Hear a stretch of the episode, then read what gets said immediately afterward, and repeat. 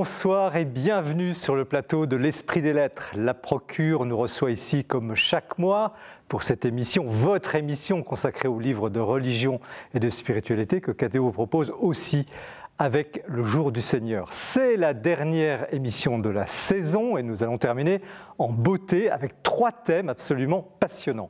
Le premier, c'est la question de la politique et de la place des chrétiens dans la politique française en l'occurrence Ont-ils encore leur mot à dire? Second thème, l'identité de la France. A-t-elle encore quelque chose de chrétien? Cet héritage va-t-il se diluer sous la pression peut-être de l'islam? Et puis nous terminerons en musique, en nous élevant peut-être par la beauté de la musique sacrée. Trois sujets très différents, comme toujours, mais où justement le croisement des trois auteurs que nous recevons ce soir sur le plateau est toujours riche, et puis peut-être euh, une inspiration pour les vacances qui approchent. Nous commençons l'émission, comme chaque mois, par un petit tour de l'actualité du libraire que Jean-Baptiste Passé nous propose. Mais je vous présente chacun de nos invités. Claudie, pardon, Clotilde de Brosselet, bonsoir. Bonsoir.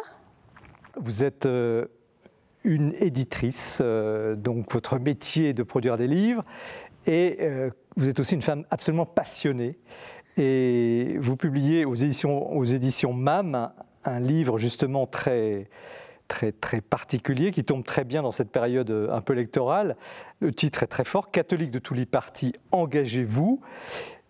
donc c'est du direct, hein, c'est très franco. Vous, vous, vous, appelez au fond des, des, catholiques à se lancer, à, entrer dans, la bataille politique et euh, vous analysez ce que pourrait être cette politique chrétienne, mais aussi vous allez jusqu'au bout, en femme très méticuleuse, jusqu'au bout de l'action, pour euh, montrer comment on peut entrer dans ces eaux parfois glacées euh, du monde politique. Donc c'est un livre à la fois très très limpide, puis en même temps très, très tonique. Jean-Marie Ouard, bonsoir. Bonsoir. Alors, on ne vous présente pas, et c'est un honneur et une joie de, vous avoir euh, sur ce plateau, parce que vous êtes un, romancier accompli, membre de l'Académie française. Vous publiez un ouvrage d'une grande liberté et pertinence sur la situation euh, religieuse de la France, et donc sur la réalité profonde euh, du pays. Ce pays des hommes sans Dieu, c'est le titre, c'est publié chez Bouquin, en essai. Et euh, il y a cette phrase en exergue, l'islam ne nous menace qu'en raison de l'abandon des piliers de notre civilisation, ce que vous écrivez. Et ces piliers pourraient être catholiques et chrétiens. Et ce pilier, vous l'envisagez avec, euh, avec sérieux, un peu comme un restaurateur, qui, euh, restaurateur d'art qui voudrait redonner le, lustre de, ce pilier, mais qui est aussi sans concession pour euh, cette Église qui aurait perdu son sel. En tout cas, vous le, regrettez, une Église qui n'a peut-être pas le, tonus qu'il faudrait. Donc c'est un livre assez complet sur un sujet très délicat, il faut le dire, hein, la place prise par l'islam en France notamment. Un livre cultivé, loin des caricatures, facile et qui aidera à y voir clair. Olivier Atri, bonsoir. Bonsoir. Alors vous, votre écriture, c'est la musique. Euh, vous êtes euh, depuis 30 ans l'un des trois organistes titulaires de Grand Orgue de Notre-Dame de Paris. L'instrument a été sauvé de l'incendie, on en parlera tout à l'heure. Vous avez donc occupé cette charge de virtuose très très jeune euh, et c'est cette vie justement à la tribune, là-haut, peut-être parfois entre ciel et terre, dans la cathédrale que vous racontez à travers ce livre extrêmement personnel. Vous répondez aux questions de Stéphane Friedrich, qui est un journaliste spécialisé dans les questions musicales. Et tout y passe, votre amour de la musique, euh, votre passion pour l'orgue, votre ascension parmi les meilleurs, votre passion euh, pour l'orgue, votre, foi surtout, parce qu'il y a quelque chose de, forme d'humilité euh, dans, ce livre.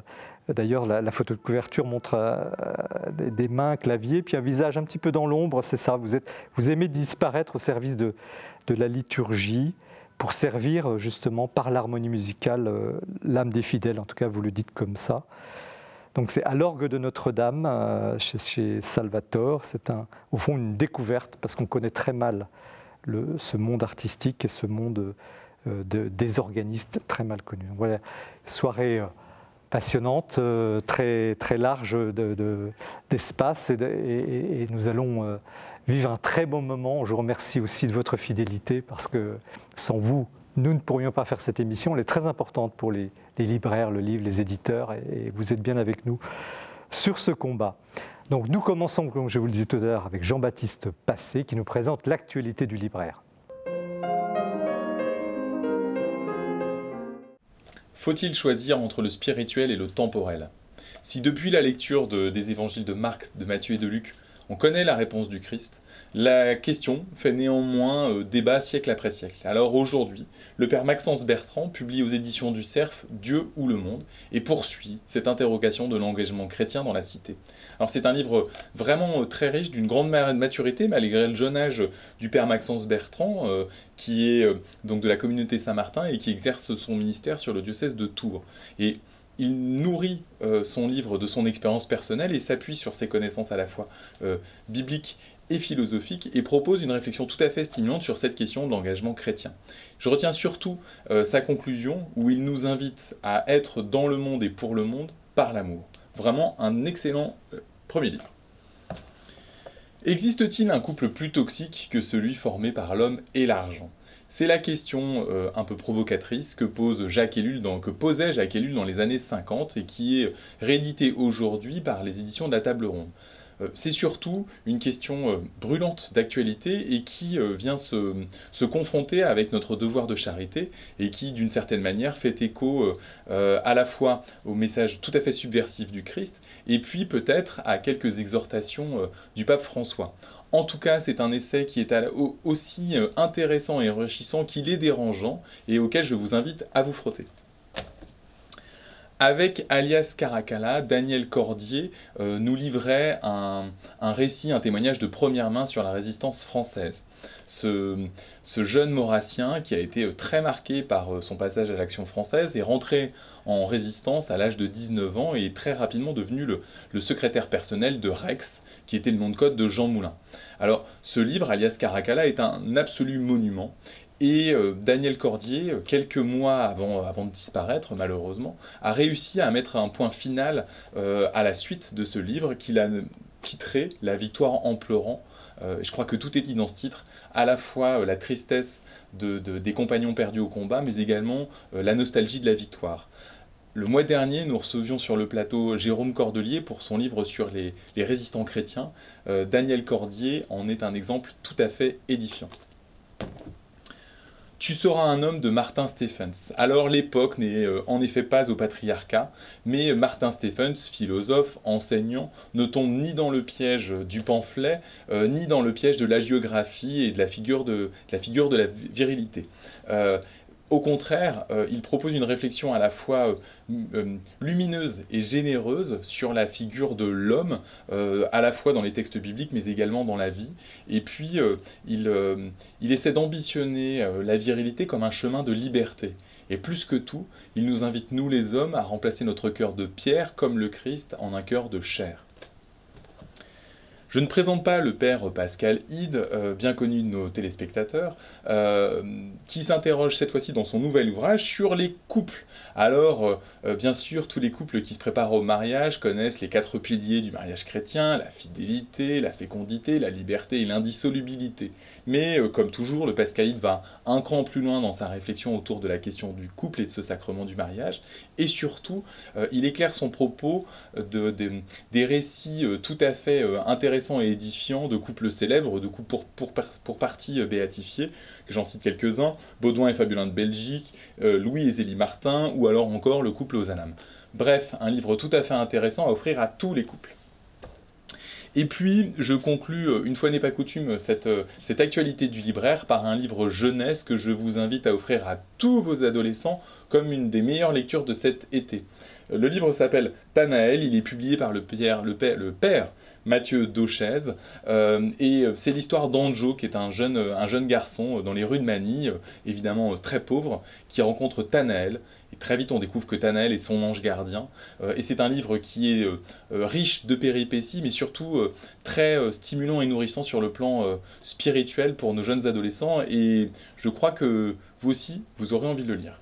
Merci Jean-Baptiste pour ce tour d'horizon, de quoi remplir vos cabas, vos sacs à dos, vos sacs de plage pour cet été, avec les livres évidemment que nous présentons ce soir. Nous commençons avec vous, Clotilde Brossolette. Vous êtes euh, donc éditrice de métier et puis euh, vous êtes une passionnée de la politique jusqu'à publier donc ce livre catholique de tout, non pas de tous les pays, de tous les partis, vous avez bien entendu. Engagez-vous avec une couverture euh, choc. Alors, pourquoi ce, goût, cette passion euh, pour la politique? Moi, je, suis issue d'une famille, on a toujours parlé politique, mais, mes, mes, parents étaient très engagés dans les questions sociales. Pourtant, à table, tous les jours, la politique était présente. Et moi, ce qui me fascine particulièrement à titre personnel dans la politique, c'est la question du discours. Aujourd'hui, l'homme politique, il parle, il espère que ce discours va être performatif, qu'il va créer une action, qu'il va créer quelque chose. Et je trouve ça toujours très intéressant de voir comment le discours peut se tordre, se refaire dans un sens, ne jamais dire ce qu'il veut vraiment dire.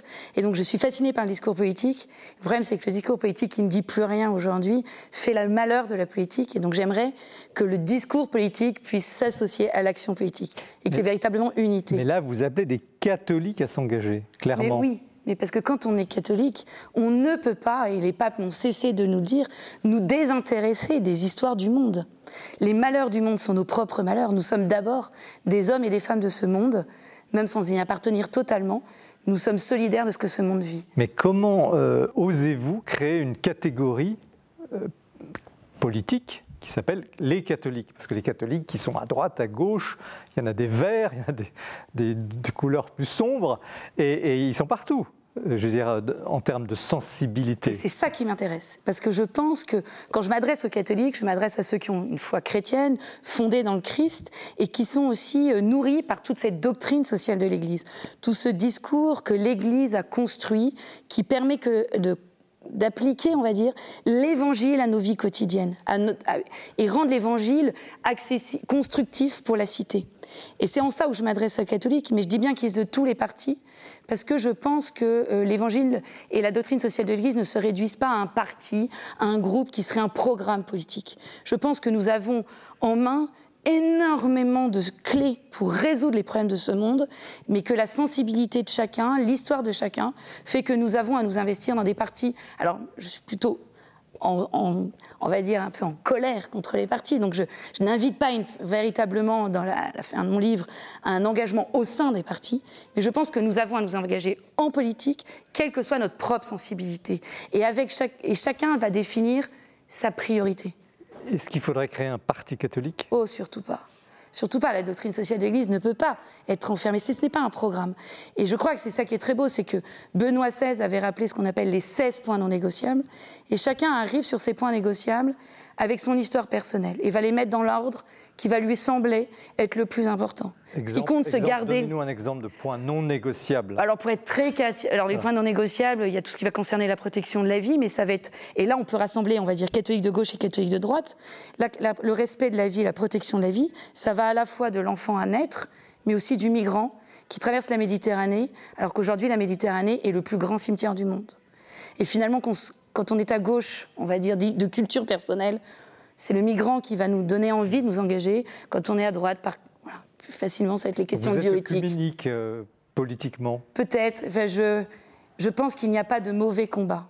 Je pense qu'il voilà, n'y a pas de hiérarchie dans ces combats-là. Les cathos, ils sont quand même engagés, regardez dans les mairies, au niveau local, souvent d'ailleurs discrètement, et pas en tant que catholiques.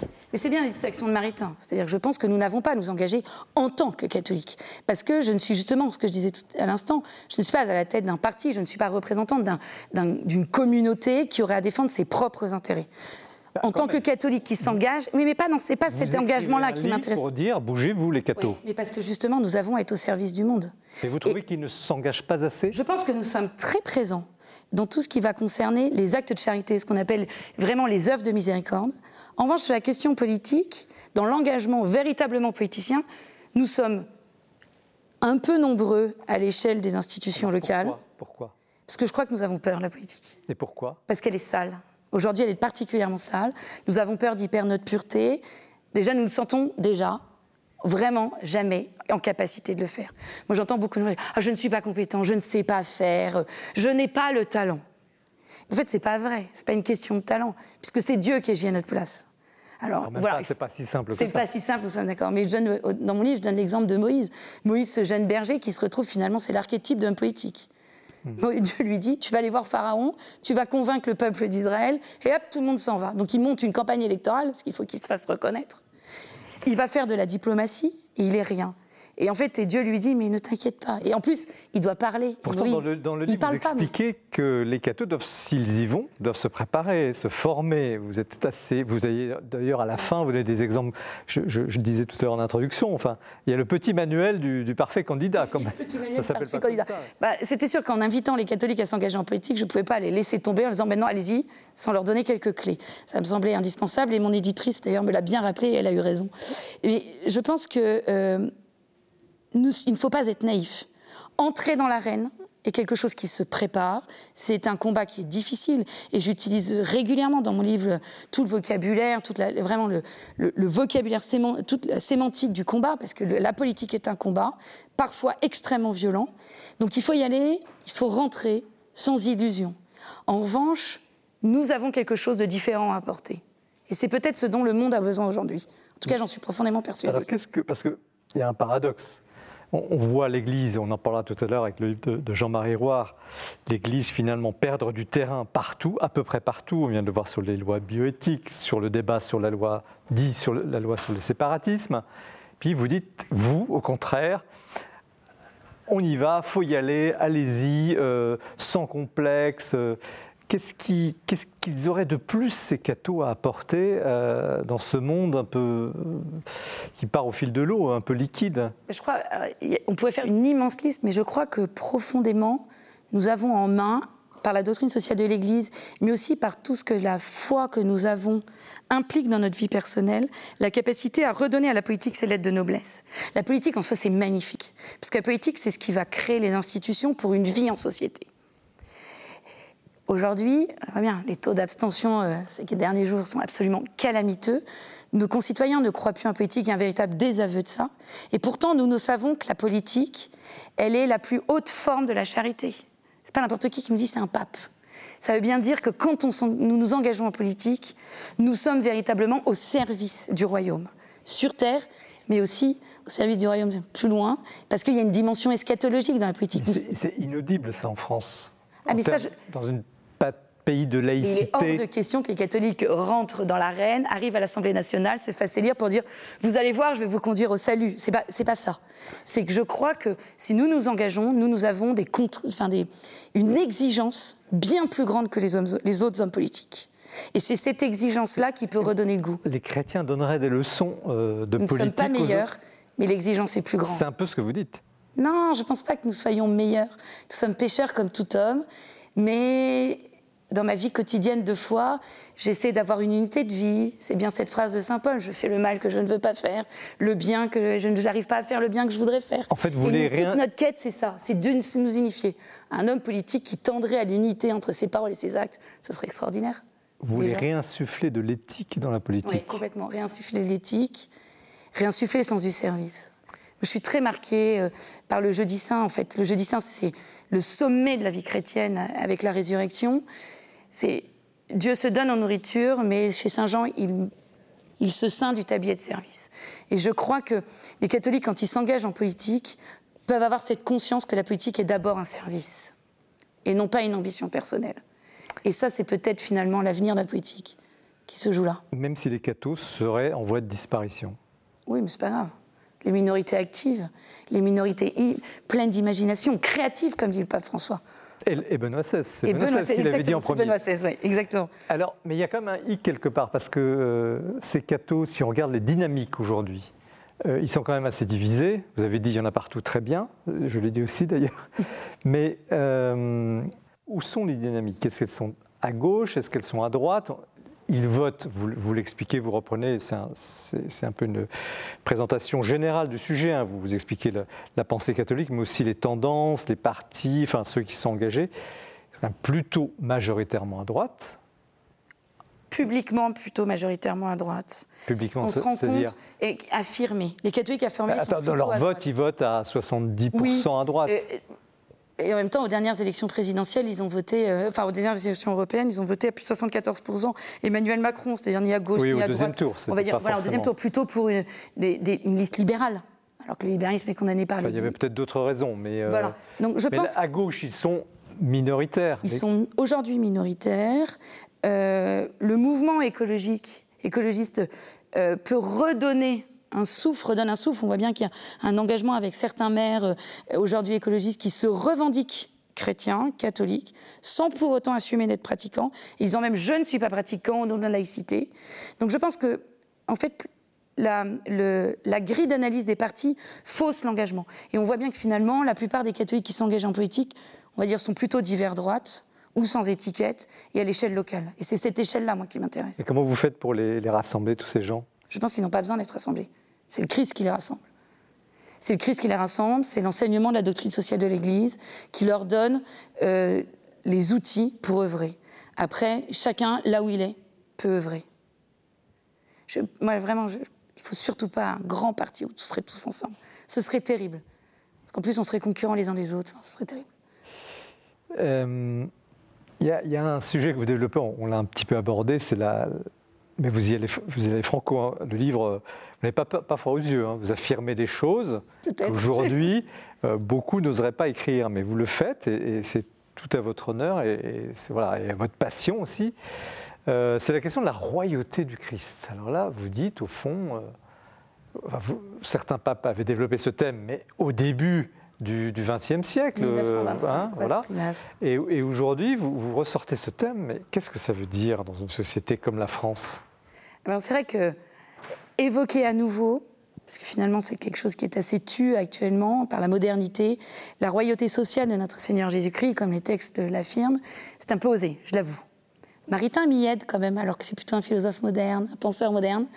Mais je crois que il y a quelque chose qui permet d'éclairer l'engagement des catholiques en politique. C'est-à-dire que euh, le Christ a une royauté qui est à la fois spirituelle et temporelle. Sa royauté temporelle, il l'a très peu exercée.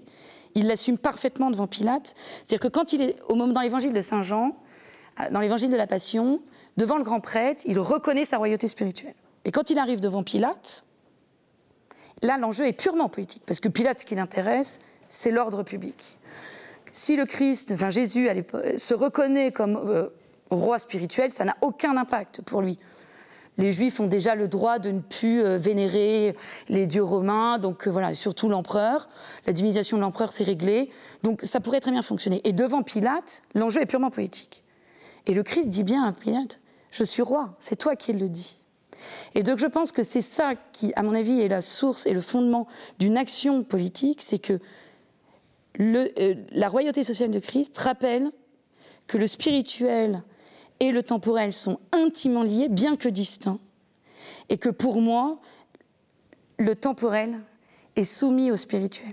Non pas que je veuille instaurer un ordre chrétien, la question n'est pas là, la situation ne, ne- permet même pas d'évoquer la question, mais toute mon action en tant qu'engagée en politique devra se situer sous cette idée-là, selon laquelle que... Et d'ailleurs, le Christ le dit bien à Pilate, ton autorité, ton pouvoir ne vient que parce qu'il t'a été donné. Jean-Marie Roire, vous êtes un, journaliste, écrivain, observateur de, de- de- de la vie, euh, de la vie et de la vie politique, de la vie sociale, de la vie profonde des pays, du pays de la France notamment.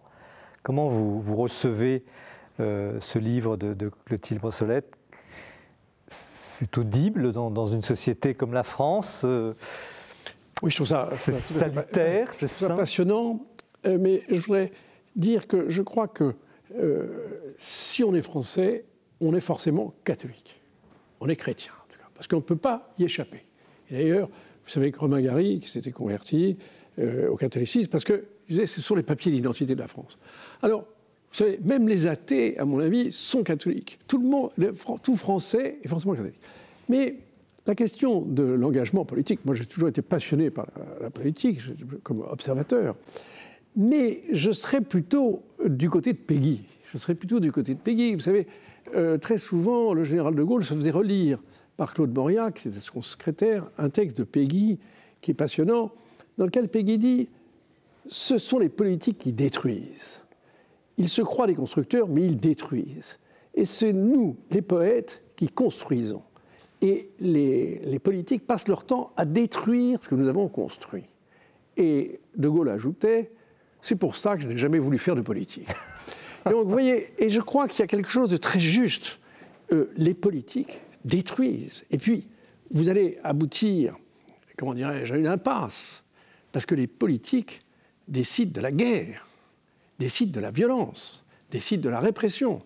Donc, voulez-vous amener les chrétiens, au fond, dans cette, terrible impasse, dans ce dilemme affreux, qui est celui de, de déclarer des guerres, de pousser les gens à des crimes. Alors un mot, Clotilde de Brossolette, puis après je... Pour, sur ce point précis. Sur ce point très précis, alors c'est sûr que je euh, n'invite pas à l'engagement aujourd'hui à l'échelle nationale. Je pense qu'à l'échelle nationale, le système actuel est tellement verrouillé qu'aucune action n'a de... Aujourd'hui, je dirais même presque de sens. Je continue de voter, mais je pense que le système est très verrouillé. Je suis véritablement euh, persuadée que l'action politique à l'échelle locale, donc là, la déclaration de guerre ne se fait pas. Alors on poursuivra. Voilà, nous ne sommes plus dans les, devoirs également. Olivier Latry, alors vous avez évoqué à travers Peggy le rôle du poète. Vous, vous êtes un poète de la musique, de, de, l'art musical.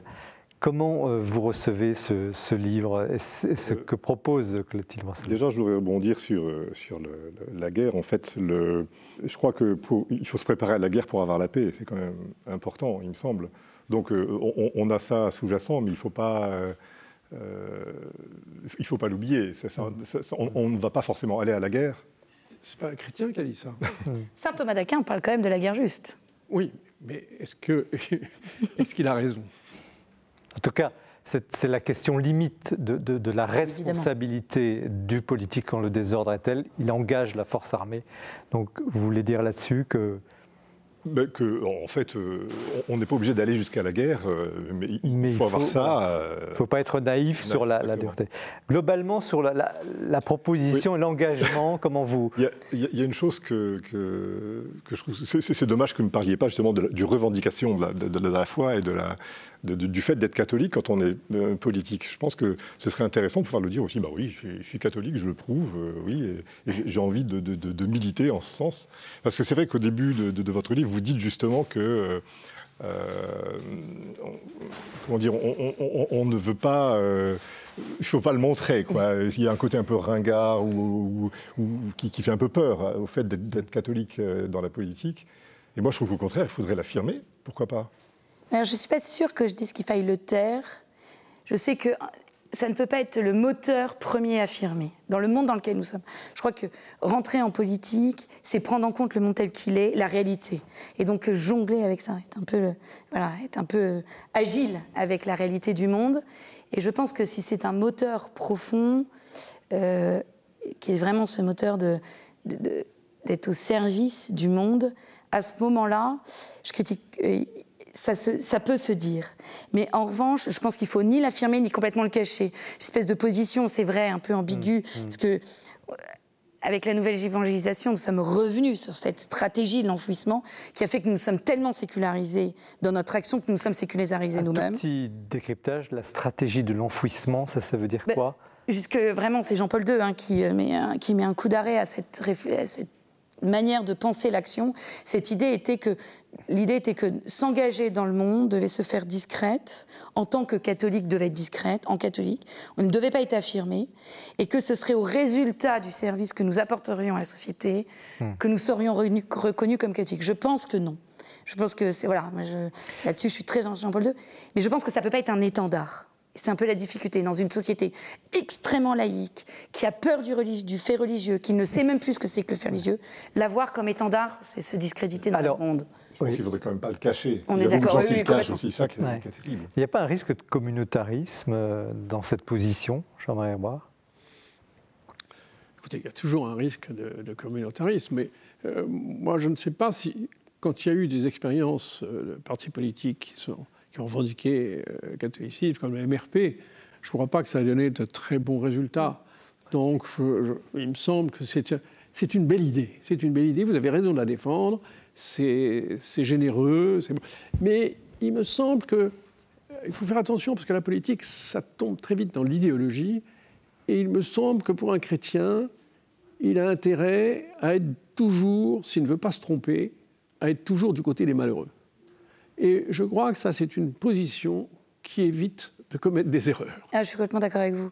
Justement, alors vous, vous, soulignez à un moment donné, vous dites les gilets jaunes, quelle occasion ratée euh, dans, dans, Ah, complètement. Alors expliquez-vous, enfin, euh, bah, les cathos auraient dû être ah, davantage Je pense que là, il y avait euh, véritablement l'expression de ce qu'on appelle hein, la clameur du monde, une expression d'une souffrance très forte, mal exprimée, avec toute la fragilité qu'elle a eue à s'exprimer. Mais pour avoir été euh, très présente dans ces manifestations, avoir discuté avec beaucoup de ces personnes, chaque question, la doctrine sociale de l'Église apportait une réponse. C'était incroyable. Et euh, moi, une des questions qui m'a le plus marqué, c'est ce besoin qui était exprimé de pouvoir vivre de son travail. Il y a des pages magnifiques dans la doctrine sociale de l'Église sur ce que c'est qu'un salaire juste. Et je me souviens d'une discussion avec un des leaders qui me disait qu'il sortait du, salon de l'agriculture et il me disait Mais tu vois, les agriculteurs ne veulent pas vivre de subventions. Et intérieurement, moi, j'avais tous mes signaux là qui s'éclairaient. Donc, c'était un tel encyclique, tac, tac. Et je me disais, mais pourquoi nous n'avons pas su entendre cette souffrance? Et peut-être pas l'accompagner, mais en tout cas, euh, il, y a voilà, il y a quelques évêques qui se sont dit qu'ils se jouaient quelque chose. Euh, elle était comme une expression d'adolescent avec énormément de, fragilité, de, fureur, de violence aussi. Il y a une part de violence que je n'irai pas dans cette. Hein. Mais il y avait la clameur du monde et je pense que l'Église est passée à côté. Jean-Marie on, vit, euh, nos amis téléspectateurs euh, sont, tout à fait baignés dans cette ambiance d'élection régionale qui passe un, peu, un petit peu euh, inaperçue avec la question de l'abstention. Qu'est-ce que, est-ce que justement ce, ce, reset, comme on dit, redémarrer une politique peut-être inspirée par le catholicisme pourrait apporter à cette société française un petit peu, cette politique française qui, semble-t-il, est malade? Oui, mais ça, il faudrait analyser toutes les, causes. Ça m'a dit. Moi, je pense que pour un chrétien, ce qui est important, c'est de ne pas s'abstenir dans des gestes de charité. Voilà. Vous savez, il y a une, je voudrais citer Romain Gary, qui pourtant n'était pas vraiment un catholique exemplaire. Il disait J'ai mal chez les autres. Voilà. Et c'est en cela que vous êtes très, très chrétienne, puisque fond, on sent que vous, vous, vibrez, vous avez envie de faire quelque chose, vous avez envie que les chrétiens fassent quelque chose pour les autres. Et ça, je crois que c'est ce qui, c'est leur définition, c'est qu'ils ne sont jamais bien là où ils sont, parce qu'ils ont toujours envie d'agir en faveur des autres. Mm. Olivier Latry, la question de, des gens qui, disent au fond à quoi bon aller voter, euh, euh, ça sert à rien. Est-ce que, est-ce que les catholiques doivent accepter ce, ce dépit? Il faut aller voter, c'est clair. Par contre, il y a une chose qui me dérange, c'est quand les, prêtres, euh, pendant la messe, disent N'oubliez pas d'aller voter. Je, pense que là, ils sortent un petit peu de leur rôle. Y compris, euh, non, parce qu'ils restent neutres en disant. C'est vrai, mais ce, regard à la, la, laïcité, ou en tout cas, ou, au devoir civique, me, dérange un petit peu dans le cadre d'une liturgie. Bon, c'est personnel. Hein, c'est mieux de dire N'oubliez pas d'être bon. voilà, à la limite. Et, Clotilde Brossolette, le, mot de la fin, parce que nous arrivons déjà là. Et, hélas, à la fin de ce premier plateau, mais euh, qui passe trop vite, passionnant, euh, justement sur euh, ce, rebond, cette capacité, vous y croyez vraiment? Vous pensez que... Je crois qu'une nouvelle génération politique est possible et il n'y a pas de raison qu'elle ne nous concerne pas. Et je pense que les catholiques, nous avons à investir à l'échelle locale, nos municipalités, parce que c'est là où justement les jeux des partis n'ont pas vraiment lieu comme je dis souvent en rigolant, la, station d'épuration, quand elle déborde, elle a la même odeur qu'on soit de gauche ou de droite. Et c'est là où le jeu du réel, le bien commun peut s'exercer. Et je pense que c'est parce que euh, nous serons nombreux à nous être investis à cette échelle, que nous serons crédibles, que nous aurons mis en place des politiques du bien commun Et à des vous petites voyez échelles. Une génération se lever, des jeunes? Oui, j'accompagne des, des, candidats, des élus. Aux dernières élections municipales, j'ai accompagné euh, plus d'une trentaine de candidats tous n'ont pas été élus, mais qui avaient ce désir, justement. Et ce qui était très intéressant, c'est qu'ils venaient de partis différents. Et ils se sont retrouvés sur une anthropologie chrétienne commune, alors que tous n'avaient pas la foi. C'est la force de l'anthropologie chrétienne, c'est qu'on peut y accéder par la raison et pas uniquement par la révélation. Et qui ont envie de travailler ensemble, chacun dans leur ville, dans leur commune. Et je crois que c'est possible, parce que je crois que nous ne pouvons pas acter la défaite du politique. César doit contribuer au royaume. Merci Clotilde Brossalet, vous avez le sens des formules. Catholique de tous les partis, engagez-vous, c'est chez MAM. Nous poursuivons l'émission avec euh, le portrait qui est ce mois-ci présenté par Jean-François Rode. Vous restez bien avec nous pour la deuxième partie où nous aborderons le livre de Jean-Marie Rouard. La venue récente du jésuite Paul Valadier à l'Esprit des Lettres pour son livre Ce qui nous fait tenir en temps d'incertitude, l'espérance vive, m'a donné envie de présenter un peu plus tout son travail d'intellectuel, de philosophe, de moraliste. Et donc, euh, je commence par un petit livre qui pour moi est un véritable bijou qui s'appelle Rigorisme contre liberté morale. Euh, Paul Valadier reprend la polémique des provinciales entre Pascal et les jésuites, et tenez-vous bien, il essaie de démontrer, à mon avis, euh, il est réussi, que dans cette affaire, ce n'est pas Pascal qui a raison, mais les jésuites. Bon, évidemment, avec son génie, son talent euh, littéraire, euh, Pascal a mis tous les rieurs de son côté et a écrasé ces, casuistes. Mais en fait, quand on y réfléchit, Paul Valadier montre que euh, ces jésuites avaient bien du courage parce qu'en fait, ils essayaient, eux, de faire en sorte que la morale atteigne les gens dans leur vie réelle, c'est-à-dire de marchands, de mères de famille, de courtisans, de rois. Et donc, euh, dans ce cas-là, il faut tenir compte des situations, des circonstances, et effectivement, être, à être un peu dans les nuances. En fait, les jésuites étaient des confesseurs, et ils voulaient donner du temps au temps. Alors évidemment, euh, Pascal, lui, se drapait euh, dans de grandes considérations rigoristes, inattaquables, mais qui peut-être flattaient plus l'ego de celui qui les professait que d'être réellement efficace. Enfin, en tout cas, le livre est plus nuancé peut-être que je le dis là, mais ceci dit, euh, c'est vraiment aujourd'hui encore, je trouve, d'une grande actualité que de réfléchir à ce rapport au rigorisme. Alors maintenant, je vous présente quatre livres qui, je pense, sont peut-être les plus importants dans l'œuvre de, Paul Valadier. Euh, d'abord, vous savez que Paul Valadier est un spécialiste de Nietzsche. Bon, pas besoin de, présenter Nietzsche, mais euh, Paul Valadier n'est ni dans la fascination pour Nietzsche, ni dans la simple réfutation, il essaie vraiment de le lire, de le comprendre, euh, de l'entendre, et voir ce que ça produit en fait dans, la pensée chrétienne. Alors sa thèse, euh, Nietzsche, la telle rigueur est épuisée aujourd'hui, mais c'est pour ça que je vous conseille Jésus-Christ ou Dionysos, euh, la foi chrétienne en confrontation avec Nietzsche, dans la collection Jésus Jésus-Christ de Monseigneur Doré. Ensuite, l'anarchie des valeurs. Donc le mot valeur a pris beaucoup d'importance beaucoup de gens vous disent je ne partage pas vraiment le, je suis pas vraiment catholique, mais enfin j'aimerais transmettre les valeurs catholiques. Bon, c'est un mot certainement important, mais qui porte aussi une nuance un peu de subjectivisme, peut-être d'individualisme, et qui demande en fait une analyse critique. C'est ce que fait euh, Paul Valadier, et le titre du livre, c'est Le relativisme est-il fatal? C'est vraiment une analyse très éclairante. Maintenant, la condition chrétienne du monde sans en être. Bon, par certains côtés, euh, les chrétiens se distinguent un peu moins des humanistes euh, euh, qui aujourd'hui sont un peu, semblent un peu d'accord sur les, grandes, les grands principes, les grandes valeurs, peut-être justement. Et comment, un peu comme si le, christianisme avait réussi à transférer dans la société civile un certain nombre de ses orientations. Alors en fait, Paul Valadier appelle à être pleinement du monde, c'est-à-dire à à s'engager dans le monde, mais il montre aussi que le lien au Christ créer une distance, une liberté critique essentielle. Donc la condition chrétienne du monde sans en être. Ensuite, il a fait un livre qui s'appelle La beauté fait signe, sous-titré Art, morale et religion. Il veut montrer que en fait, l'homme a toujours son pouvoir créateur que la beauté n'a pas du tout disparu, si on y fait attention, et que la beauté a une dimension morale parce qu'elle donne de l'espoir, elle fait vivre, et elle a une dimension religieuse parce qu'elle conduit à quelque chose de plus grand. C'est une œuvre peut-être un peu moins connue de Paul Valadier, mais à mon avis essentielle. Et je termine par euh, un livre qui aurait pu être le premier, parce que c'est une sorte d'introduction à sa pensée, c'est L'intelligence de croire. C'est un dialogue euh, avec euh, Marc Le Boucher, qui reparcourt en fait tout son travail, toute sa biographie intellectuelle, et c'est l'ensemble des positions qu'il a prises au cours de son, de son existence.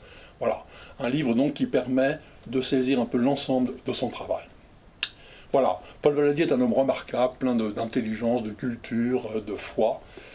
Il a aussi euh, un côté non conformiste, il aime bien un peu la polémique, il aime bien euh, combattre les idées reçues. Franchement, il me semble que ça peut être une bonne idée d'emmener un des livres de Valadier avec soi cet été. Merci Jean-François, nous avions eu la chance, l'honneur de recevoir euh, Père Valadier il y a deux émissions là sur un, livre passionnant et effectivement une belle personnalité d'église, un homme de débat. On n'est pas toujours d'accord, mais ça avait été une très belle soirée. Nous poursuivons cette émission avec Jean-Marie Rouard, donc de l'Académie française, on doit le dire comme cela. Merci d'être là.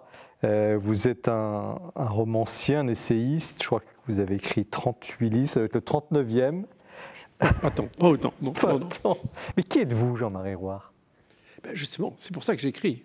J'essaie de, de, me comprendre à travers chaque livre, une variété de livres qui sont. Euh, euh, parce que les romans sont très différents de mes essais. Je, je suis plutôt dans, dans l'amour, dans mes romans, dans les passions, dans les, euh, les romans. Et puis, je fais quelques, quelques essais, voilà, comme celui-là, qui, qui essaie de, de m'interroger. J'essaie de m'interroger sur la société, mais ce sont mes interrogations. Vous savez, et je crois que tous ces livres participent finalement d'une même vision, y compris d'ailleurs mes articles, puisque j'ai été euh, journaliste, mais j'ai jamais eu le sentiment que c'était différent, que mes articles dans les journaux hmm. étaient différents de ce que je pouvais écrire dans mes, dans mes romans. Alors on va parler de, votre vision qui est au cœur de la France et de son identité qui est au cœur du livre. Mais vous dites que vous êtes un chrétien déchiré d'une part, et puis vous, vous ne cachez pas le fait que vous ayez été initié dans une loge euh, maçonnique. Alors c'est peut-être une période de votre vie, en tout cas euh, en termes de laïcité, de chrétienté, c'est un sujet un peu de ce soir, vous, connaissez ces deux univers. Alors, c'est un peu troublant aussi. Quelle, est, quelle est, finalement aujourd'hui la, part des choses? Non, parce que une expérience humaine n'est jamais troublante. Et vous dites un chrétien déchiré, mais il me semble, selon l'idée que je me fais du christianisme, qu'un chrétien est toujours déchiré.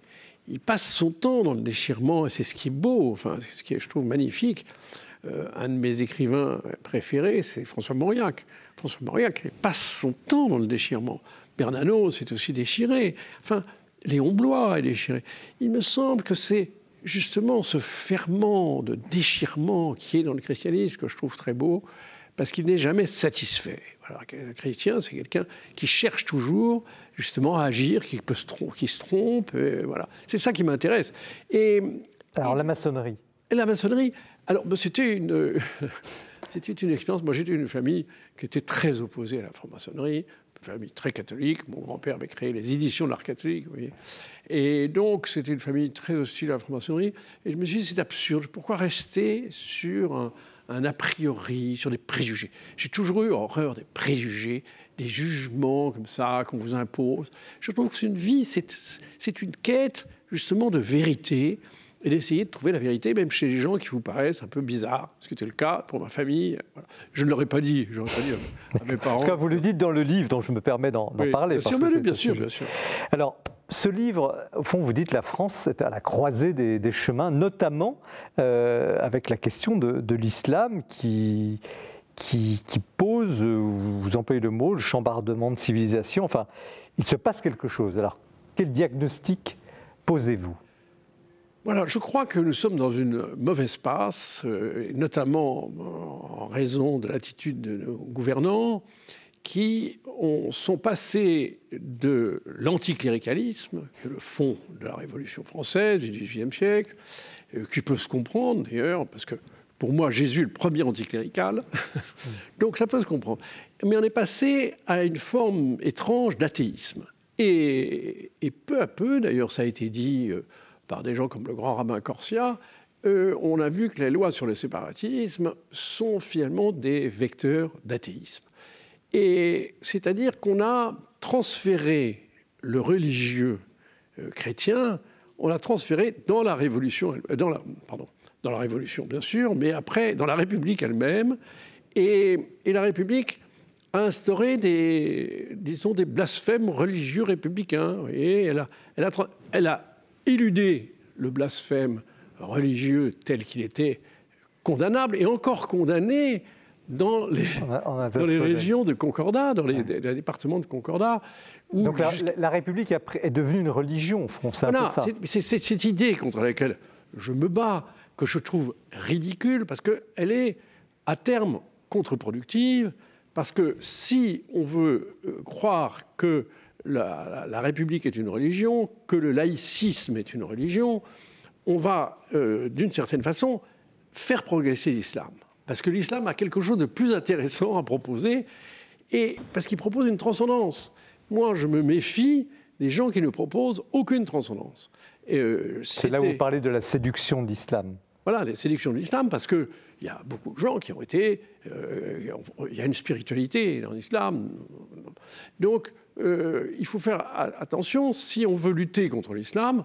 Bon, moi, je crois qu'en effet, on a intérêt à, vivre dans nos valeurs, à, avoir conscience que notre civilisation française est une civilisation qui a été modelée, qui a été euh, vraiment, euh, et dans tout ce qu'elle a de positif, y compris sur l'esclavage. Parce que, vous savez. Modelé, par, par, l'Église et par le christianisme. Par le christianisme. Mais sur l'esclavage, vous savez, cette idée de la liberté, qui est très ancienne. Parce que on nous rabâche les oreilles en nous disant que c'est le 18e, mais c'est pas vrai.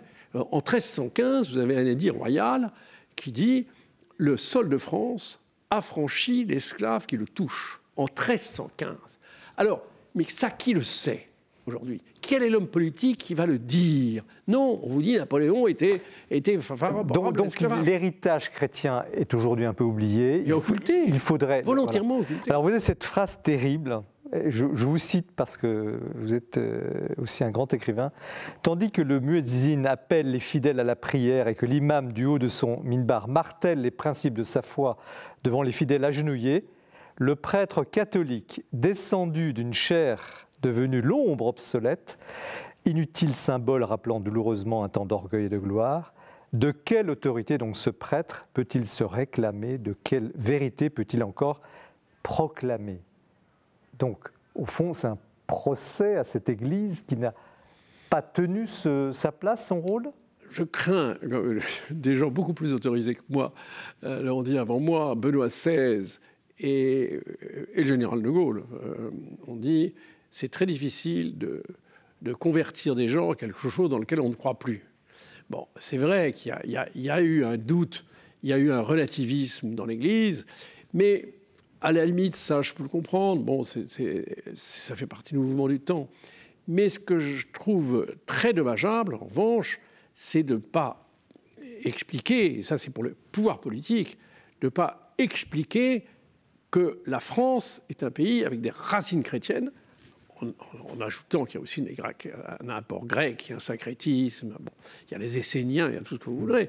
Bon, mais nier le, fait religieux, l'écarter, voir dans le religieux quelque chose de nuisible, ça me paraît absurde. Absurde et, surtout, comment voulez-vous que euh, pouvoir expliquer ce qu'est la France, ce qu'elle a apporté, si on retire la France de la France? Voilà, c'est pas possible. Là, vous dites explicitement, au fond, ces deux écoles, ces deux racines, ces deux branches, pour simplifier, christianisme et laïcité, les Lumières, sont intimement liées parce que vous suggérez au fond que s'il n'y avait pas eu le, christianisme, la laïcité n'existerait pas. Bien sûr, puisque finalement la France commence avec le baptême de Clovis. Et Clovis a le choix. Il pouvait choisir l'arianisme qui lui donnait les deux pouvoirs, le pouvoir spirituel et le pouvoir temporel il choisit le christianisme, donc il choisit d'une certaine façon la laïcité. Donc c'est le christianisme qui a introduit la laïcité. Donc c'est absurde d'opposer euh, laïcité et christianisme. Dans le christianisme, il y a la laïcité. Mais euh, il faut aussi pouvoir reconnaître, si vous voulez, tout ce que notre civilisation euh, française a, tout ce qu'elle a pu transmettre et sur en quoi elle a une valeur qui est il faut bien l'admettre, d'une certaine façon supérieure. Et maintenant, nous, nous en sommes à nous dire, non, nous sommes une, civilisation qui est comme les autres. Mais alors ça n'expliquerait pas pourquoi tant de gens ont voulu se convertir à la France. Ils ont voulu se convertir à la France justement à l'idée de la France. C'est pas seulement pour les paysages, c'est les, c'est aussi pour la littérature, mais c'est parce qu'il y avait une âme française. Et cette âme française, qui a été euh, constituée en grande partie par le christianisme, eh bien, il faut, c'est ça qu'il faut mettre en valeur et c'est ça qu'il ne faut pas oublier si on veut avoir une chance de, de convertir d'autres personnes, parce que regardez Sioran, regardez Ionesco ou Gary, ce sont des gens qui se sont vraiment convertis à la France. Alors, arrive euh, cette question, déjà un petit peu abordée, de, de l'islam, bon, l'âme française. Vous, vous l'expliquez bien, d'ailleurs, le livre il est structuré. Au fond, c'est une, une, histoire de France, une histoire de l'âme française, on pourrait le, résumer comme ça. Et puis, il y a, oserais-je dire, cet os, l'islam, aujourd'hui, qui fait tant parler. Et, et, et vous dites, euh, attention, c'est pas si simple que ça. Par exemple, vous rappelez que Napoléon, qui est l'auteur du Concordat, donc qui met les religions un petit peu, qui les restaure d'une certaine manière, mais qui les met sous contrôle, avait été fasciné par la ferveur des, musulmans en Égypte. Et que ça expliquait sa vision aussi de l'importance de la religion dans la société.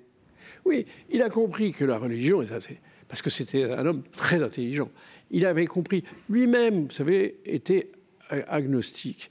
Mais en même temps, il croyait aux forces de l'esprit, puisqu'il avait le sentiment qu'il était guidé, qu'il y avait une mmh. sorte de forme de prédestination. Il est le, la balle qui, qui, me tuera portera mon nom. Et donc il croyait aux forces de l'esprit. Eh bien, mais il avait vu à quel point une, une religion soude une société. Et, et un, un, auteur allemand que j'aime beaucoup, s'appelle Curtius, a écrit en 1935 un livre de la France qui est magnifique, parce que c'est un, un chant d'amour à la France extraordinaire, dit que la France repose sur trois piliers. L'État. Or, vous voyez bien aujourd'hui dans quel État est l'État. Euh, le catholicisme et la littérature. Et vous voyez bien dans quel État. bon, le catholicisme connaît un certain nombre de, de déconvenus, et la littérature, elle est quasiment, et la langue française est quasiment à l'agonie, enfin cette langue française, et qui fait, qui la protège. Ce ne sont pas les politiques qui la protègent, au contraire, ils passent leur temps à parler de cluster et de pick and collect. Et même, ils ont débaptisé la Sorbonne pour l'appeler Sorbonne Université, qui est du franglais. Donc, vous voyez, donc il y a, il y a cette, cette dégénérescence terrible de tout ce qui constituait les murs porteurs de la France. Mais est-ce que vous pensez que cette laïcité, et puis on va donner la parole à, à nos, à nos, invités, cette laïcité, avec tout ce qui est dans, dans, dans la meilleure acceptation du CERN, dans, dans, sa plénitude, est capable aujourd'hui de gérer la question de l'islam Ou est-ce que l'affaire est, est, est, est, dépassée? Non, je crois qu'elle est incapable de gérer la question de l'islam, puisqu'elle ne pourra pas dialoguer avec l'islam. Les catholiques peuvent dialoguer avec l'islam. Euh, je ne parle pas, des, attention, je parle pas des islamistes, des ouais, poseurs oui, de bombes, des terroristes, non, non. Non, je parle de, de, de l'islam euh, normal et modéré.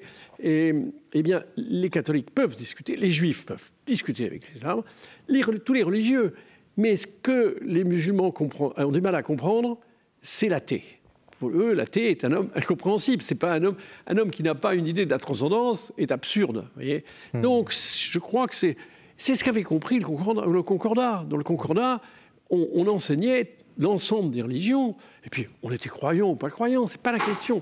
Mais ça, ça crée dans l'ensemble de la société, si vous voulez, des liens interreligieux sur cette idée de la transcendance. Alors, j'ai envie de donner la, la, parole quand même à Clotilde Brosselet parce qu'on touche euh, les sujets euh, Petit point laïcité, de jonction quand même. politique. Euh, alors, comment vous recevez ce, ce livre, ce, pays des hommes sans Dieu. J'ai presque envie de vous poser la question. Dans le titre, c'est Ce pays des hommes sans Dieu, au singulier. Mais après la lecture du livre, j'avais envie de dire, mais peut-être ça pourrait être sans Dieu avec un X au pluriel. Parce que euh, vous actez que euh, la France est chrétienne, mais finalement, si elle n'était pas chrétienne, si elle était d'une autre religion, qu'importe. Ce qui compte, c'est que euh, pour comprendre la question de l'islam aujourd'hui, il faut juste que la France ait conscience qu'il y a une transcendance. Et qu'importe, vous avez des paroles assez élogieuses à l'égard du paganisme. Et, et du coup, je me, en, vous, en, vous, lisant, je me disais, mais finalement, c'est un christianisme sans Dieu, presque. C'est un christianisme sans la rencontre. Et finalement, sans rencontre, réponse, pas de christianisme.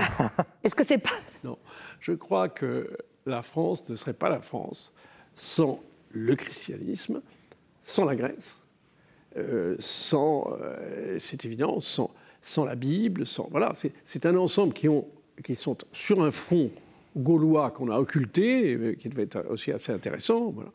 Et c'est cet ensemble qui a constitué la France. Donc, je suis dans ce pays, je serais, j'aurais vécu sur les bords de l'Amazone avec les, les Bororo, eh bien, certainement, euh, moi j'étais très, très admiratif et très ami avec Claude Lévi-Strauss. Je crois qu'il faut comprendre d'autres civilisations qui n'ont pas le même parcours. Mais dans la mesure où je suis dans ce pays dont je trouve qu'il y a eu une formidable supériorité de civilisation venue de cette extraordinaire euh, conjonction de, choses qui, presque, qui ont été. Voilà, qui, et c'est pas pour rien qu'on a appelé la France la fille de l'Église. Mais on ne pourrait pas vous faire le reproche, pour rebondir d'être effectivement, de, faire au fond, d'être un peu sévère sur l'Église et l'Église de France, et finalement d'être un petit peu observateur. Je, je me recommande d'une tradition christo-judéo-chrétienne et, grecque, mais bon, les, curés, faites votre boulot. Moi, je, suis observateur. C'est pas seulement les, curés, c'est aussi les, politiques. Voilà, je veux dire, les politiques, vous êtes en train de, perdre les moyens que vous avez de convertir des, gens des banlieues, des gens qui sont d'une autre, disons, d'une autre appartenance religieuse, d'une autre culture. Vous perdez les moyens de les convaincre de l'intérêt de cette France, voilà, donc c'est eux. Mais les, malheureux prêtres, je sais bien que leur, situation est très difficile. Olivier Latry, alors comment vous, euh, dans, votre expérience, vous n'êtes pas euh, bercé euh, dans la question politique, quoique vous avez tout à l'heure des réflexions très, très pertinentes, comment vous recevez ce, cet ouvrage, cet appel, au fond, c'est un livre qui, qui, qui, a un petit brin de nostalgie, qui appelle quelque chose en tout Oui, mais est-ce qu'on peut aller contre le cours des choses? C'est surtout ça. Ou comment on peut euh, essayer d'infléchir un petit peu le cours des choses? Euh, jusqu'où pourra-t-on aller? Oui, justement, je crois que c'est ça qui est intéressant chez un chrétien. C'est qu'il croit toujours qu'on peut changer le cours des choses. Et il se bat et il s'indigne. Moi, vous savez, euh, dans les, combats que j'ai pu mener en faveur des prostituées, c'était des combats qui étaient perdus d'avance. Bon, ils étaient perdus, enfin, de Haddad. Ce sont des combats qui sont. Mais ce qui est important, c'est de s'indigner. Voilà. Moi, je crois qu'un homme est un homme quand il s'indigne. Et, et, malgré tout, s'il se psychanalyse un peu, eh bien, il sent qu'il y a quand même un fond chrétien. Chez Voltaire, il y avait un fond chrétien. Il avait été élevé chez les jésuites. Eh bien, il y avait, malgré tout, en dépit de son euh, agnosticisme, il y avait un fond chrétien. Et moi, je crois que c'est ça qui est important, c'est s'indigner. Mais au-delà, qu'est-ce qu'il faut sauver euh, en définitive? Est-ce qu'il faut sauver une république, une civilisation, l'âme d'un pays, une religion? Une foi Une foi chrétienne ou autre si vous voulez, la, foi, est, le, la foi, le trésor? Où est le trésor? La foi est au niveau individuel. Voilà. Moi, je trouve que c'est une chance d'avoir la foi. C'est une chance, c'est formidable, c'est un, privilège extraordinaire. Mais tout le monde ne l'a pas. En revanche, nous avons un bien commun qui est cet ensemble d'éléments qui forment la civilisation française et qu'il faudrait sauver. Parce que par quoi elle sera remplacée? Elle sera remplacée, elle est déjà remplacée par l'argent. C'est ce, qui, se passe en ce moment. On voit bien, c'est le, monothéisme du fric. Bon, des multinationales. bon c'est ça. Et d'ailleurs, le recul du christianisme, on l'a bien vu à la faveur, ne serait-ce que de mai 68, ça a amené quoi? Ça n'a pas amené plus de liberté, ça n'a pas amené cette espèce d'idéal de jouissance qui pouvait d'ailleurs par ailleurs être très sympathique. Qu'est-ce que ça a amené? Ça a amené le pouvoir de l'argent qui a complètement euh, euh, chassé les remparts chrétiens pour s'installer à la place. Ce qui fait qu'on a une société de plus en plus matérialiste, vous savez bien. Donc, euh, il faut se méfier des, bons apôtres qui vous disent voilà, vous allez avoir la jouissance, des tas de choses agréables. Non, pas du tout. En fait, derrière eux, eh bien, il y a les bataillons du fric. Qu'est-ce qu'il faut sauver, Olivier Latry? Quel est au fond l'enjeu? euh, en fait, ce que vous décrivez, je pense que c'est quelque chose qui n'appartient pas forcément à la France, c'est quand même euh, international. Il me semble que le, contexte justement de, ce fric euh, et de, la transformation de la société est partout, c'est pas seulement en France. Oui, sauf que la France n'a pas de société civile. D'autres pays résistent mieux. Regardez sur les questions d'écologie, nous, il nous faut un ministère d'écologie pour résoudre le problème. Vous allez dans les pays du nord de l'Europe, ils n'ont pas besoin d'un ministère d'écologie. Ils se défendent eux-mêmes, ils ont une société civile. Nous, c'est ça le problème. La perle a sauvé le Til-Brosselet c'est très difficile parce qu'on peut répondre d'un point de vue purement politique et civilisationnel. Il faut sauver cet héritage qui nous a été donné, le transmettre. Mais si on reprend l'histoire, et moi en ayant la foi, je repense beaucoup à la question, euh, à la chute de l'Empire romain. Forcément, il y a les invasions barbares, mais naît, naît quelque chose qui est le, le Moyen Âge, où finalement tout cet héritage antique perdure, contrairement à ce qu'on a beaucoup enseigné à l'école. Et je crois que ce qu'il faut sauver, c'est la capacité, et alors moi c'est vraiment ce qui m'anime, c'est cette espérance théologale, parce que le Christ est mort sur la croix, et donc tout est remis dans les mains de Dieu. Et une civilisation est par essence mortelle. Peut-être que, voilà, moi je pense que c'est ce cadre dans lequel on peut encore croire. Et méfiez-vous, parce que comment est né euh, le christianisme, et je l'explique dans mon livre, il est né après euh, Virgile qui, chante les dieux de la, Grèce, qui arrive au vide, qui lui va, va désacraliser les dieux. Et cette désacralisation va amener quoi? Elle ben, va amener une nouvelle religion qui arrive de l'Orient, qui va être le christianisme. Donc le christianisme naît de cette insuffisance spirituelle d'une société et de l'incrédulité. De l'incrédulité. Donc l'incrédulité n'est pas, n'a jamais pu être une religion. Mais vous, citez Ovide qui dit euh, il faut croire dans les dieux parce que c'est utile. Enfin, je, voilà, j'ai pas la, référence, mais, mais, je ne crois pas que c'est utile. Non, non, mais je crois que c'est vital. Non, non, c'est essentiel. Mais justement, vous savez qu'on a appelé au singulier évidemment. On a appelé Ovide le Voltaire de l'Antiquité. C'est-à-dire qu'il amène, il amène, en effet, il va être le vecteur qui va amener cette nouvelle religion. Et pour moi, la naissance du christianisme, elle vient au moment où Paul et Pierre s'affrontent sur la question de savoir si pour être chrétien, il faut d'abord être juif.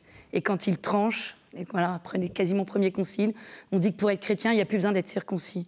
Pour moi, la naissance du christianisme, c'est ce moment où tous ont accès au message, à la bonne nouvelle, en fait. Du coup, il y a une lecture historique et une lecture spirituelle. L'universalisme, oui. Exact. Et c'est l'universalisme, exactement. Merci, Là, nous nous retrouvons. Merci Jean-Marie Howard.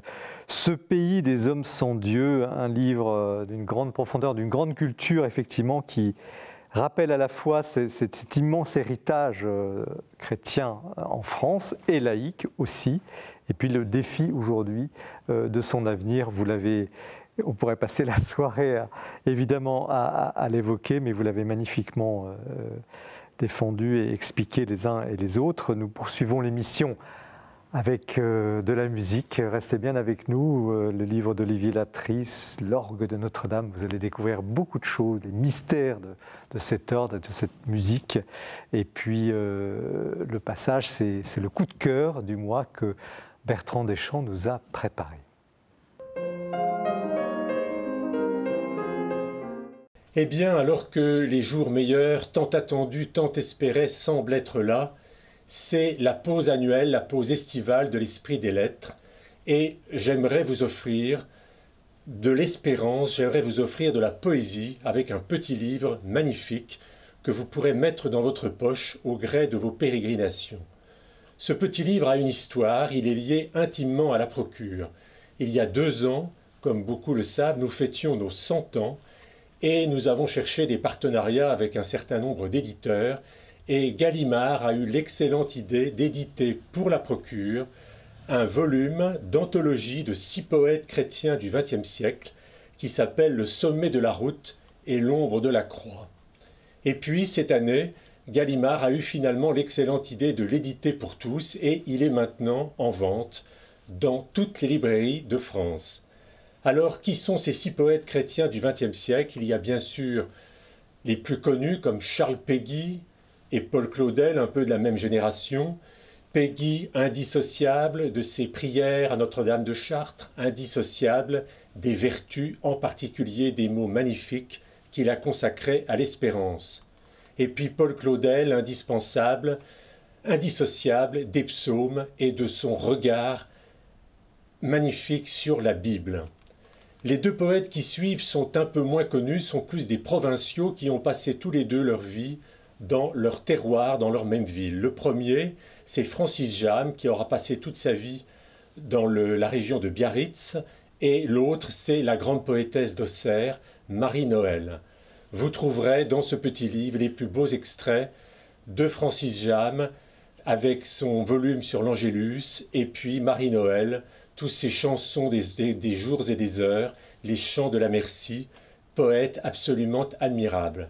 Et puis, plus près de nous, deux poètes ont été retenus, Patrice de la Tour du Pin, avec ses, ses textes magnifiques qu'on appelle La quête de joie et la somme de poésie, et puis un poète, éditeur, traducteur de la Bible, qui m'est très cher, qui est Jean Grosjean, qui était né en 1912 et qui conclut ce volume. Ce que je voudrais dire aussi et que je me suis dit en découvrant ce volume, c'est que la frontière entre poésie, méditation, prière, spiritualité est parfois très ténue à regarder. Donc vous verrez vous-même, parfois les textes de poésie se transforment en véritables textes de prière. Alors je ne vais pas m'empêcher de terminer par quelques mots de Jean Grosjean à l'aube de cet été. Rien ne disjoint mon ombre de ton ombre, le chemin tourne sous les arbres, juste avant les décombres. Lueur du ciel entre les branches, telle dernière feuille dans le dernier soleil, et ce visage insoucieux d'être vu. Très bon été à tous. Merci Bertrand pour cette évocation magnifique. J'atteste, voilà encore un petit livre, il n'est pas épais mais très puissant par la poésie. J'atteste que c'est un, très très beau euh, livre dans votre cabas d'été. Nous poursuivons l'émission avec euh, le troisième plateau. Et nous allons monter euh, dans la, tribune, la tribune de Notre-Dame, donc c'est juste après le porche derrière sous le grand orgue et un de ses euh, animateurs qui est Olivier Latry, euh, donc qui présente chez Salvatore ce livre à l'orgue de Notre-Dame, entretien avec Stéphane Friedrich. Alors, qu'est-ce que c'est qu'un titulaire de grand orgue? Qu'est-ce que c'est?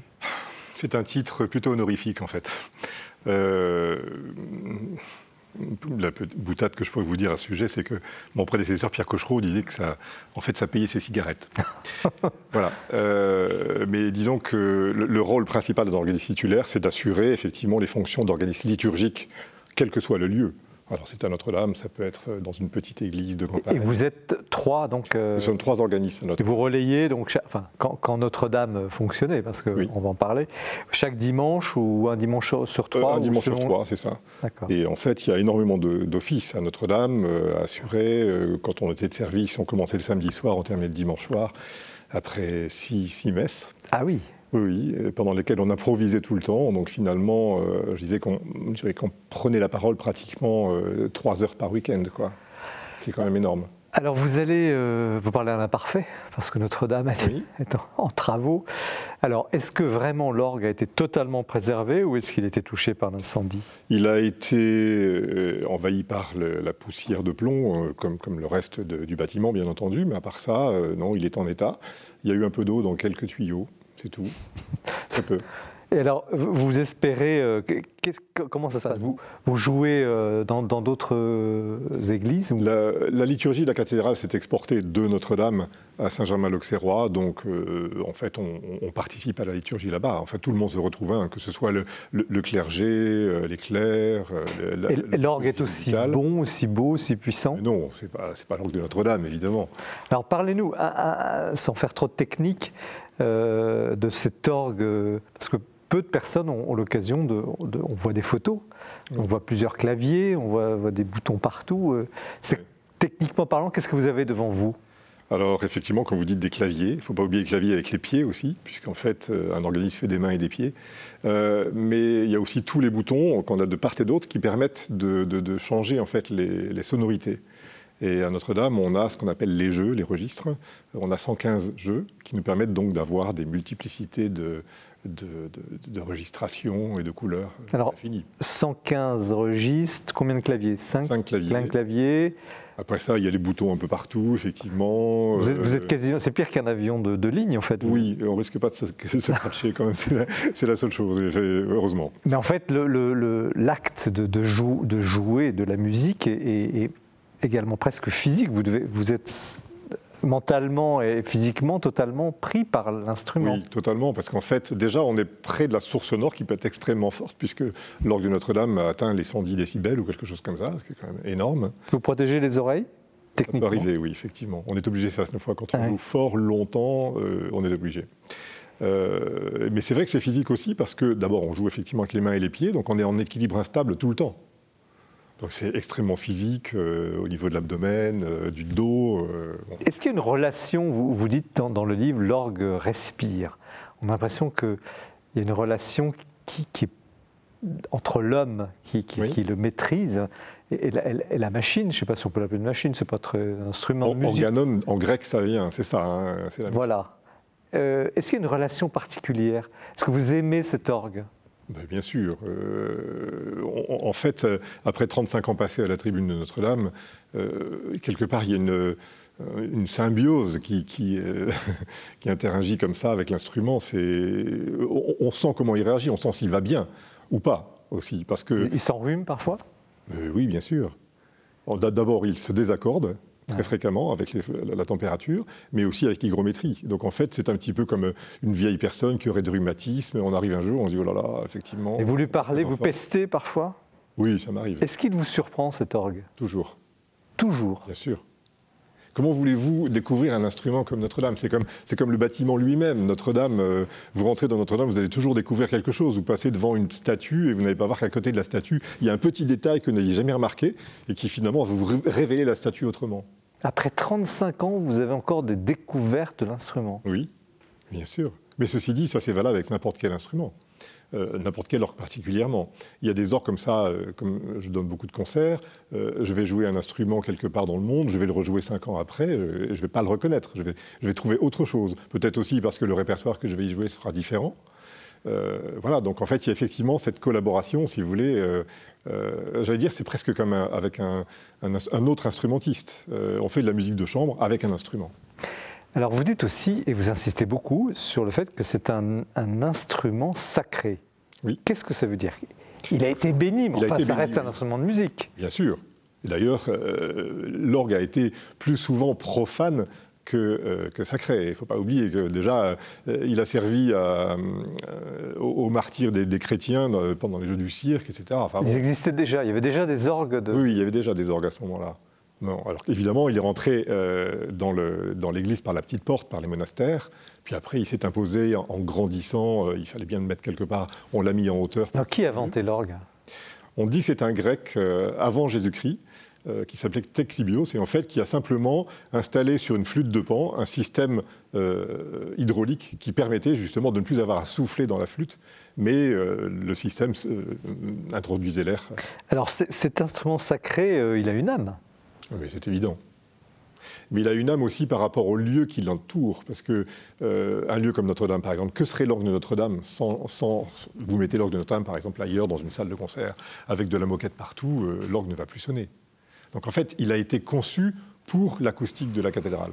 Si vous voulez, c'est comme si vous, euh, euh, vous rentrez quelque part dans le violon, vous écoutez le violon à l'extérieur. Néanmoins, parce que vous êtes modeste, enfin, je, le dis, hein, ça se, lit, ça se sent dans votre livre, euh, il n'y a pas d'orgue sans organiste. Et vous êtes, vous, quand même, vous, réussissez à lui, faire donner le meilleur de lui-même et vous touchez plus loin, c'est-à-dire les oreilles et- l'âme des gens. Oui, c'est ce qu'on essaye de faire, particulièrement dans un lieu sacré. Euh, mais je dirais que ça, c'est ce qu'on fait partout. Euh, un musicien, je crois réellement qu'un musicien est quelqu'un de croyant, même s'il ne le sait pas. En quel sens? Oui, parce qu'en fait, euh, un musicien, c'est un vecteur d'entre deux mondes. Alors vous appelez le deuxième monde comme vous le voulez. Vous l'appelez Dieu, vous l'appelez comme vous le voulez. Cosmos ou autre Ah, voilà. euh, mais, mais toujours est-il qu'effectivement, on est là pour, pour relier les gens, si vous voulez, dans le sens de religieux. Et ça, c'est extrêmement important pour moi. Vous- Et donc, effectivement, le, le but ne sera pas le même, si vous voulez, dans, une, dans un concert où, là, effectivement, les gens ne sont pas forcément bercés par la foi, mais ils sont bercés par la musique, par les émotions musicales. Donc on va essayer d'aller chercher leur âme. Quand, on, est dans, un lieu sacré, on va chercher le cœur des gens. L'âme est déjà prise. Alors vous dites, un organisme peut, peut faire ou défaire une atmosphère. Bien sûr.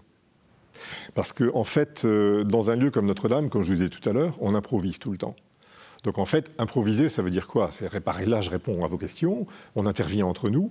Euh, c'est exactement ce qui se passe avec un organiste. C'est-à-dire que l'organiste va écouter ce qui se passe, il va écouter le, prêtre qui vient de dire quelque chose, il va écouter un motet qui vient d'être chanté, et il va rebondir là-dessus pour prolonger l'atmosphère. je crois que c'est à propos de Carnel Lustiger, je crois vous, vous racontez le, fait, une fois, vous aviez préparé une improvisation, va. oui. et puis dans la seconde, vous changez, il a fini son homélie. Oui, en fait, euh, bon, il ne voulait pas qu'on improvise après son homélie. Donc euh, très bien, j'avais préparé euh, l'enregistration pour le faire-toir qui suivait. Entre-temps, il y avait le, credo, et, juste après le credo, comme à son habitude, très souvent il faisait ça, il, il dit une phrase très courte, mais qui était pas à l'encontre de son sermon, mais qui était, qui n'allait plus tout avec ce que moi j'avais préparé, en tout cas, et que je voulais illustrer de son sermon. Et là, en, cinq secondes, il faut tout changer et, aller dans ce sens-là. Sinon, effectivement, là, pour le coup, on, défait euh, ce qui vient de se dire. Autrement dit, il, porterait par sa voix et sa parole à une méditation, quelque chose de, paisible, ou peut-être au contraire à un réveil. Et c'est là où vous, choisissez, vous rebondissez sur cette note euh, orale. Oui par une note musicale, c'est ça? Tout à fait. Et en fait, euh, c'est vrai qu'on pense souvent que l'orgue, dans un cas comme ça, doit être une méditation, quelque chose de très doux, comme ça, féerique. Ou, euh, mais pas du tout. Euh, je pense qu'il y a des, bien des fois où, où j'ai improvisé avec des clusters. C'est-à-dire C'est-à-dire? C'est-à-dire l'écoute sur les claviers, sur le tutti de l'instrument, parce que c'est ce qui venait d'être dit et, et amené peut-être à autre chose. Vous avez dit des coudes sur le clavier? Bien sûr. Vous jouez avec les coudes Ça peut arriver, oui. Pour, Oui, c'est ça, bah, pour, créer un effet. Si vous voulez, le, la musique, c'est le vecteur des émotions. L'émotion, ça peut être effectivement quelque chose de, confortable, ça peut être quelque chose qui dérange. Je pense qu'il faut. Il y, a plein de, caractères différents en musique. Et il faut, il faut justement se servir de tout ce panel. Alors, il y a quelque chose de très touchant dans le livre. Pas tout déflorer, parce que euh, c'est une découverte, hein, je le disais au début. Vous, vous parlez d'état de grâce, vous, vous, dites, il m'arrive même de, pleurer, vous le dites, euh, et merci de votre sincérité et simplicité, tellement vous êtes presque dépassé par euh, ce que vous, ce que vous interprétez à ce moment-là. Oui. Ça m'est arrivé plus d'une fois. Je me souviens même d'une fois où, en jouant la passacaille de Bach, vraiment, je me dis Dieu, je t'aime. Enfin, c'était comme ça. C'était vraiment ça. Je ne pouvais pas faire autrement. Fasciné, pris par la beauté et plus. Absolument. Alors là, en fait, on est, on est dans une, euh, si vous voulez, enserré entre l'aspect euh, sacré euh, de l'œuvre, écrite par un compositeur religieux, en plus, Jean-Sébastien Bach, et puis, et, puis justement, cette foi qui vous inonde, et, vous êtes au milieu de ça. Et, ce qui est incroyable, c'est de voir que la, réaction des gens est, euh, comment dire, tout à fait en relation avec ça. Quoi. Et ça, vous le sentez bien qu'étant là à, plusieurs mètres au-dessus. C'est vrai qu'en étant organiste, euh, encore plus avec d'autres instrumentistes, on est obligé de, de, jouer sur ce côté un petit peu télépathique puisque euh, on, ressent réellement ce qui se passe. Même de dos, parce que vous êtes de dos Non, pas à Notre-Dame. Pas à Notre-Dame. On peut être de dos certaines fois, effectivement, mais pas à Notre-Dame. À Notre-Dame, on voit justement la, nef, et, qui est aussi une grande source d'inspiration d'ailleurs. Alors, Madame, Monsieur, qui veut réagir à, cette élévation euh, spirituelle, c'est cette note que nous apporte Olivier Latry Je crois que toute euh, activité artistique et religieuse. Et que euh, c'est pas pour rien qu'on a appelé l'enthousiasme. Et l'enthousiasme, c'est être en Dieu. Je pense que c'est une. C'est Michelet qui disait que, au fond, euh, il n'y avait qu'un seul livre, qui était la Bible, et ensuite les livres qui avaient paru après, les romans, notamment surtout les romans, c'était la laïcisation de la Bible. Et je crois profondément que euh, le fait d'être en contact avec des mystères, parce qu'un roman, c'est quand même essayer d'éclaircir des mystères, éclaircir des signes, euh, éclaircir des symboles. Voilà. Donc, et ne, pas y arriver. Donc, je crois qu'il y a vraiment un lien religieux dans toute littérature. Et donc dans tout art, et en particulier musical. Clotilde ah Je suis fascinée parce que, par vos mots, par votre livre, parce que finalement, on connaît tous un minimum la musique, mais l'orgue beaucoup moins. C'est un instrument qui Et ce que je trouve... Euh, il y a deux choses qui vraiment me touchent beaucoup en vous écoutant et en vous lisant. La première chose qui m'a touchée, qui est plus lisible dans le livre d'ailleurs, c'est l'humilité avec laquelle euh, vous exprimez votre parcours, qui est quand même impressionnant, les noms de prix. Enfin, moi, je, lisais ça, je me dis waouh, quel homme, enfin, vraiment, quel artiste. Voilà. Et l'humilité d'être au service de la liturgie. et voilà, que vous dites, et voilà, et vous êtes l'homme de l'ombre. Et pourtant, tout le monde entend ce que vous jouez. On ne peut pas y échapper, mais vous êtes l'homme de l'ombre. Et, en parlant, en vous écoutant parler, là, il y a quelque chose qui m'a profondément touchée. Je ne sais pas si c'est le bon terme, mais j'ai eu le sentiment que vous étiez en permanence en instabilité, qu'il n'y avait jamais de sécurité, parce que déjà physiquement, alors je découvre que vous êtes en permanence, voilà, un peu comme sur une corde, euh, hein. et même en jouant d'un orgue à un autre, en fonction. Alors déjà rien que dans l'orgue de Notre-Dame, en fonction de la température, tout peut changer. Et je trouve que et ça renforce encore cette humilité, c'est-à-dire que quand vous montez à la tribune, vous ne savez pas ce qui va se passer en fait. Oui, euh, quand même. Il y a quand même une habitude, mais, voilà, mais vous pouvez toujours être surpris, et je trouve ça extraordinairement beau. mais ça, en plus, à Notre-Dame, non seulement l'orgue, mais à Notre-Dame, il se passe quelque chose d'exceptionnel, au moins une fois par jour. Euh, et de ce point de vue-là, c'est terriblement à la fois gratifiant et, euh, énergisant, en fait. Vous imaginez, et on arrive là et on se dit, il va se passer quelque chose, oui. On va être participé en plus. Et du coup, ça doit être frustrant de jouer euh, à des concerts, dans des salles de concert presque C'est différent. C'est extrêmement différent. Vous êtes très humble. non, non, mais effectivement, on n'est pas là dans, le même ordre d'idée, si vous voulez. On peut pas, euh, on peut pas se dire qu'on va parler à un public de, personnes qui ont la foi, etc. Donc, euh, ils ont une, une, certaine foi, une autre foi, en la musique, en, ce que vous voulez, mais en l'art. et donc, il va falloir les toucher différemment et prendre peut-être des subterfuges différents aussi. Parce que là, pour le coup, quand on est dans une salle de concert, euh, ben, on est au milieu de la scène, là les gens vous voient, et pour le coup, on n'est pas caché. Hmm. Donc il y, a un jeu aussi euh, hmm. de scène. Hmm. Faut, euh, Mais est-ce qu'il existe une musique sacrée, en définitive? Est-ce que toute musique n'est pas sacrée? Ça, Messiaen en parle très bien. Qu'en pensez-vous? J'en ai parlé justement avec. Donc Olivier Messiaen Jean-Pierre Leguet, qui, qui, a été organisé jusqu'à il y a cinq ans, et, qui a lu le livre et qui m'a dit, mais en ce qui me concerne, pour moi, justement, euh, l'art religieux, euh, c'est euh, de, de, relier, de, de, relier, c'est important. Justement, c'est ça. Donc, pour moi, je ne fais pas de différence, il est compositeur, je ne fais pas de différence entre une pièce, entre la messe que j'ai écrite pour, pour tel endroit, ou bien une pièce pour un quatuor de saxophone. Ou et vous? Non plus. Jean-Marie Roy, y a-t-il une musique sacrée? Ou est-ce que toute musique n'est pas sacrée? Non, je pense que tout art est sacré. Il est venu d'ailleurs d'une euh, interrogation et, d'une réponse. Une réponse à, la transcendance. On a essayé d'exprimer quelque chose, à la fois une adoration, et puis ensuite, peu à peu, les choses se sont euh, laïcisées et, et le Créateur a voulu donner une éternité à un instant je pense que c'est ça. La, mmh, mmh. Et, en même temps, ce qui est formidable, c'est ce que de porter la religion, c'est de, faire porter sa, la vérité religieuse par la beauté, qui est inspirée des Grecs.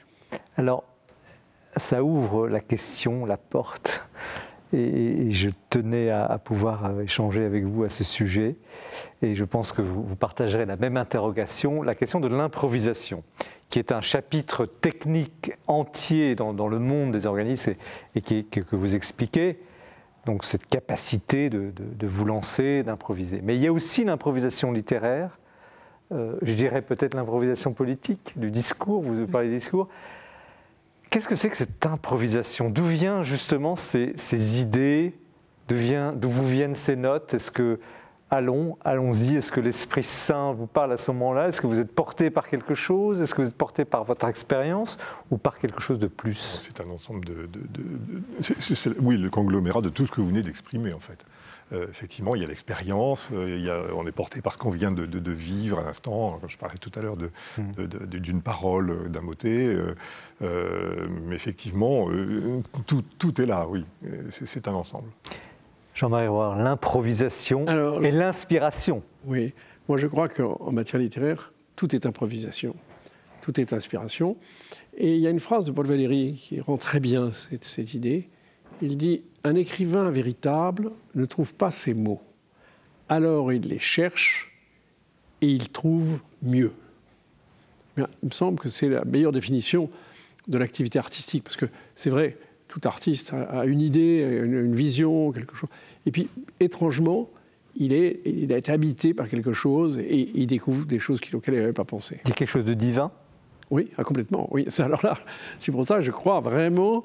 Mais disons, même chez des, écrivains, je pense à Maupassant, qui est vraiment un athée, et, et malgré tout, c'est formidable à quel point il y a une bonté, il y a une, compassion extraordinaire.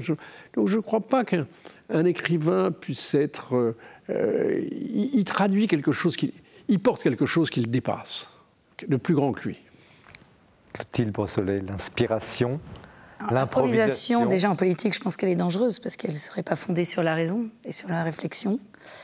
En revanche, dans la vie quotidienne, je pense que l'improvisation, l'inspiration, elle est belle si elle est synonyme d'abandon.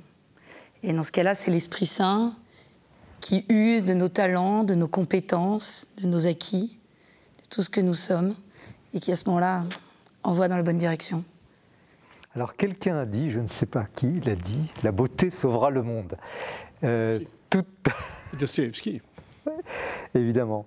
Et alors, on arrive déjà au terme de, cette émission, mais ce thème de la beauté, on l'a abordé un petit peu euh, à travers euh, votre livre, Jean Roy, et, la question de la place du sacré, de quelque chose qui, qui dépasse et qui peut peut-être justement sortir les gens d'un marasme, course à l'argent ou autre matérialisme.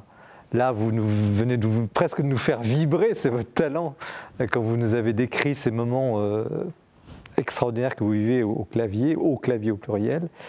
Euh, donc comment, euh, comment cette beauté, est-ce qu'on ne l'a pas déjà un peu perdue? Est-ce qu'il faudrait, notamment dans, l'Église, on, pourrait parler du chant grégorien, euh, dont vous parlez également dans le livre. Est-ce qu'on n'a pas un peu perdu cette beauté? Est-ce qu'on n'est peut-être pas en train, par soif, par aridité, en train de la retrouver? Grande question, je vous laisse répondre. Oui, commencez. Vous laissez le temps de réfléchir, s'il vous plaît. Euh, à Notre-Dame, c'est sûr qu'on n'a jamais quitté cette beauté. Ça, c'est absolument évident. Déjà par le lieu, mais aussi par la beauté de la liturgie. Et ça, je crois que tout le monde s'y emploie, mm. euh, notamment depuis, euh, enfin, depuis tout le temps. Il y a eu cette maîtrise à Notre-Dame, la maîtrise qui a été reconstituée par le cardinal mm. Lustiger dans les années 90, et qui fonctionne toujours et qui cherche justement le beau. Le, clergé qui cherche aussi cette notion du beau.